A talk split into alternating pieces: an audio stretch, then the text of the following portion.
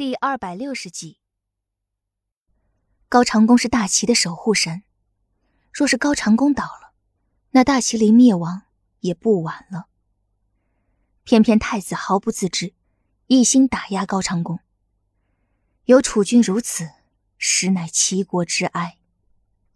欧阳靖宇也是沉声，随后嗤之一笑：“就凭他拿到指挥权又能怎么样？不过是增加了九池肉林的奴役而已。先正国公军队的兵符还在韩月公主的手中，和太子暗中往来，这个女人也不是个省油的灯。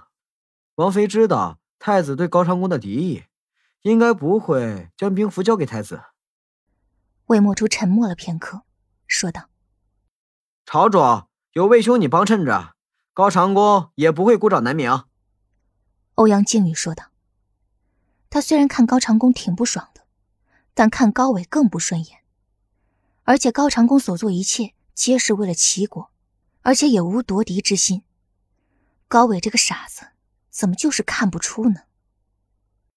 入朝为官之后，才发现有很多的无能为力与无可奈何。我现在能做的，也只有尽力相帮。唯此而已。魏莫初坦言道：“靖宇，我有一事相求。何事？皇上的病，御医束手无策。但比起御医的医术，我更信你欧阳山庄的大夫。”魏莫初停顿了片刻，说道：“我想请薛铁进宫替皇上诊治。”欧阳靖宇明白了，想来魏莫初已经和薛铁说过了。只不过薛铁甚是厌恶宫中争斗，定是拒绝了，所以魏兄才来他这里要个请求。有了他的话，薛铁就是不想进宫都不行了。好。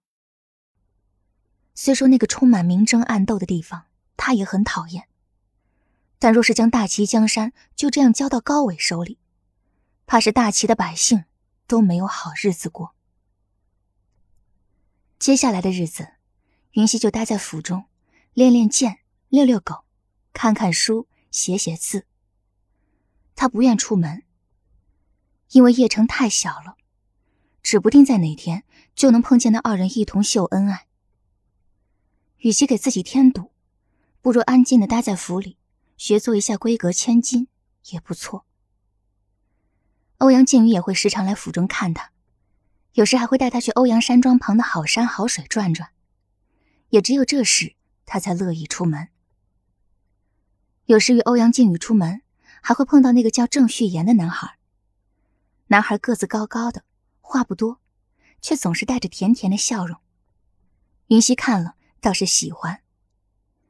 日子悄然而过，一转眼又是半月。这一天，云溪正在院中练剑，外面突然起了骚动。云溪走出一看。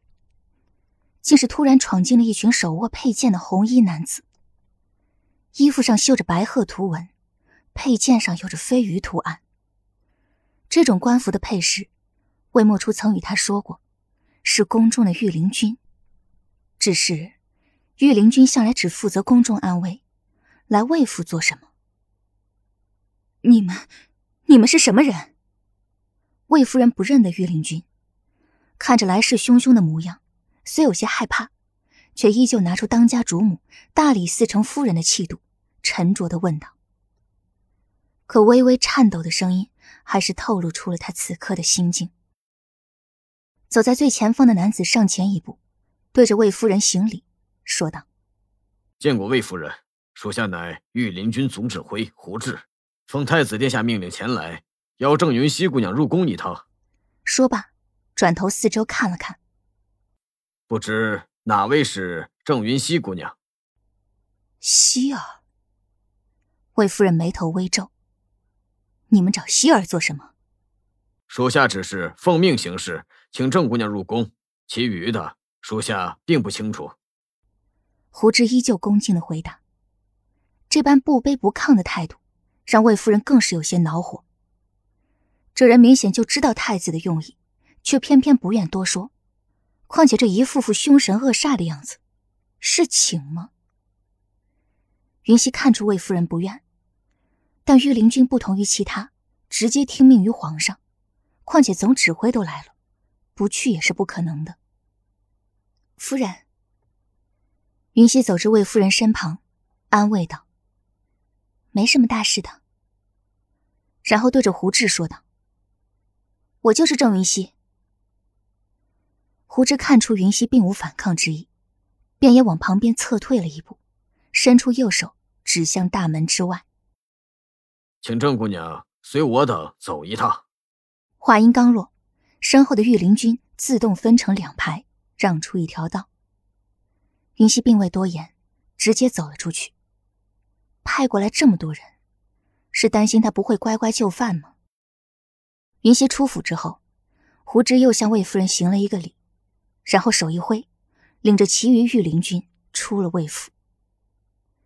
现下还是辰时，魏良父子皆还在上朝，这下可如何是好？太子的为人，魏夫人有所耳闻，所以看到云溪被御林军带走，急得不得了。去，快去宫门口守着，等老爷和初儿下朝出宫，直接将希儿被太子抓走的事情告诉他们。魏夫人对着身旁的一名家丁说道：“那家丁应了一声，便直接跑出了魏府。”丝竹在一旁看了，也在思考：离夏朝至少还有一个时辰，时间太长了。姑娘独自进宫，实在不妥。她在脑中飞快的思考，究竟可以先去找谁？突然，她想到了一个人，眉头虽皱了皱，但依旧急匆匆的跑了出去。另一边，云溪出了门之后，发现魏府的门外竟然停着一辆马车。不用想也知道是为他准备的。云溪二话不说，直接上了马车。出发。胡志的声音响起，马车便缓缓前行。云溪坐在车上，对高伟的此番行为着实想不通。御林军刚才的架势，明明就是来囚禁他的。偏还派了辆马车给他，这是什么逻辑？还有，高伟没事做，囚禁他干嘛？最近好像也没有得罪他吧？思考来思考去，云溪也思考不出结果。罢了，不想了。反正高伟的脑回路本就异于常人，正常的思维逻辑根本不能用在他身上。索性等到了皇宫，见到高伟，一切就会明了。马车行驶了一段路，停了下来。云溪掀开帘子，只见一座辉煌的宫殿就在眼前，原来已经到了。下了马车，云溪跟在胡志身后进了皇城。云溪打量着这座皇城，大气磅礴的建筑，来回走动的宫女与太监，站在各自岗位的守卫，来回巡逻的士兵，一切都井然有序。有序的让人有些压抑。胡志将云溪带入了一个宫殿，殿内依旧金碧辉煌，熏着淡淡的龙涎香。两侧皆摆着书架，书架上摆满了奇珍古玩与书籍，而在最中间的那张桌案上，整齐的摆着文房四宝，以及厚厚一摞奏折。原来是御书房。胡志将云溪带到这里后。只让他再次等候，便出去了。期间还有宫女来给他递上了茶。他只是看了那茶一眼，就坐在一旁的椅子上，静静的等着高伟前来。约莫半炷香后，殿外传来了一阵脚步声。在听到推门声后，他起身，随后对着踏门而入之人行礼。虽然内心对此人嗤之以鼻，但人在屋檐下。不得不低头，该有的礼节还是要有的。听闻郑姑娘前些日子去了万花楼一趟。高伟说道：“是。”云溪回答：“没想到他去万花楼的事情，皇宫中的人都知道了。可是还遇到了熟人。”高伟又问道。云溪皱眉。那是他第三次去万花楼，熟人也只有师兄魏莫初一个。但看高伟的样子，显然说的并不是魏莫初。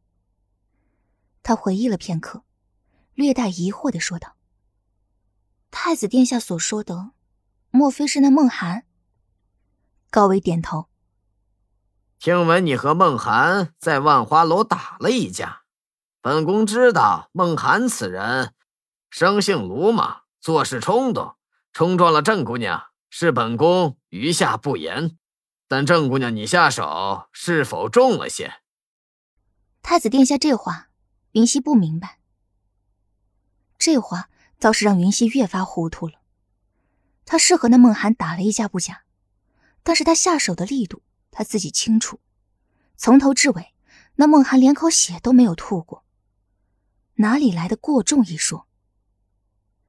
见云溪面露疑惑，高伟也不再拐弯抹角，直接说道：“梦涵伤重，昏迷不醒已有数日，太医诊断他胸口受过重创。”什么？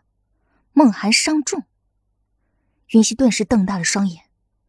高伟这话什么意思？难不成是在说他那日他在万花楼踢的那一脚，是病重的源头？孟涵乃家中独子，孟大人之前就已经多次与本宫上奏过此事，要将伤人之人捉拿归案。如今孟涵伤重，本宫不得已才将郑姑娘请入宫中。高伟说道，那抱歉的神情，好似在说他这么做。也是没有办法。太子殿下也认为，重伤梦涵之人是我。云溪看向高伟，问道：“本宫自是不愿相信，只是事情究竟如何，还有待查证。这事本应大理寺调查，但你现在就住在魏良大人府中，又是莫出师妹，为避嫌，显示公允。”此事就由本宫亲自调查，这段时间就辛苦郑姑娘先住在宫中，待事情查明，本宫自会还郑姑娘一个公道。”高伟说道。这话看似是在为云溪考虑，实则不过是以此借口软禁他而已。云溪，多谢太子殿下。他并未多言，既然高伟已经这般说了。他多说无益。他绝不相信高伟有这份热心和闲工夫，来调查一个下属受伤的原因。不知他究竟有什么阴谋。即便高伟隐藏的再好，他还是看到了高伟眼底那层阴翳的笑意。云溪随着两名宫女来到了另一处宫殿。此地花香阵阵，景色宜人，与先前的蔚然素景截然不同。显然是后宫女子居住之所。领路的宫女告诉他，这里乃芳华殿，是宫中贵女们的临时住所，也是他这段日子居住的地方。云溪点头以示知晓，挑了一处背阴安静之处，云溪坐了下来，头靠在身后柱子上，一边看着风景，一边思考。那两名宫女见状，也是静静的站在一旁，不予打扰。而在云溪离开御书房后不久，欧阳靖宇便匆匆的赶来了。高伟感到惊讶，自他代理国事之后，从未见过欧阳山庄之人入宫。即便是父皇治国时，也甚少看到欧阳家族的人。即便欧阳家族有随意进出的令牌，他们也从不轻易入宫。而今却是来了，而且从欧阳靖宇风尘仆仆的模样来看，来得很匆忙。高伟虽惊讶，但也肯定。肯定的是，欧阳靖宇一定会来；惊讶的是，竟然来得如此迅速。欧阳靖宇先是和高伟客套了一番，随即便进入了主题。高伟也不瞒他，说清了其中的权衡利弊，将云溪这段时间需待在宫里的事情直接告诉了他。欧阳靖宇自是不同意，并且愿意用欧阳山庄的荣誉为云溪作保。希望能让云溪回到魏府，高伟不同意。于是欧阳靖宇表示，那可以让云溪住在欧阳山庄。欧阳山庄乃天下第一庄，行事自有风范，不必担心处事不公。高伟依旧不同意。这下，欧阳靖宇脸上的客气之色终是要绷不住了。他已经好话说尽，对太子够客气了。就算是对当今皇上，他也未必如此有礼。这个太子果然如云溪所说，格外欠揍。而在这时，另外两人也急匆匆的赶来。高伟看到进来的二人，眼中笑意一闪而过。原是高长恭与魏莫初。魏莫初下了朝，刚至城门，就看到自家的家丁正着急的不停往城门内张望。看他出来后，赶紧跑过来告诉他云溪出事了。他听了大概，就让父亲先回府，自己赶紧往回走。高长恭看到魏莫初焦虑的神情，便截住了那家丁，一问竟是云溪出事了，也赶紧跑了回去。高伟看着眼前的三人，一位大齐战神，一位首富之子，一位高人之徒，皆是大齐有着举足轻重地位的男子，齐刷刷的站在他的面前，只因为他像一个女人邀请入宫。听众朋友，本集播讲完毕，感谢您的收听。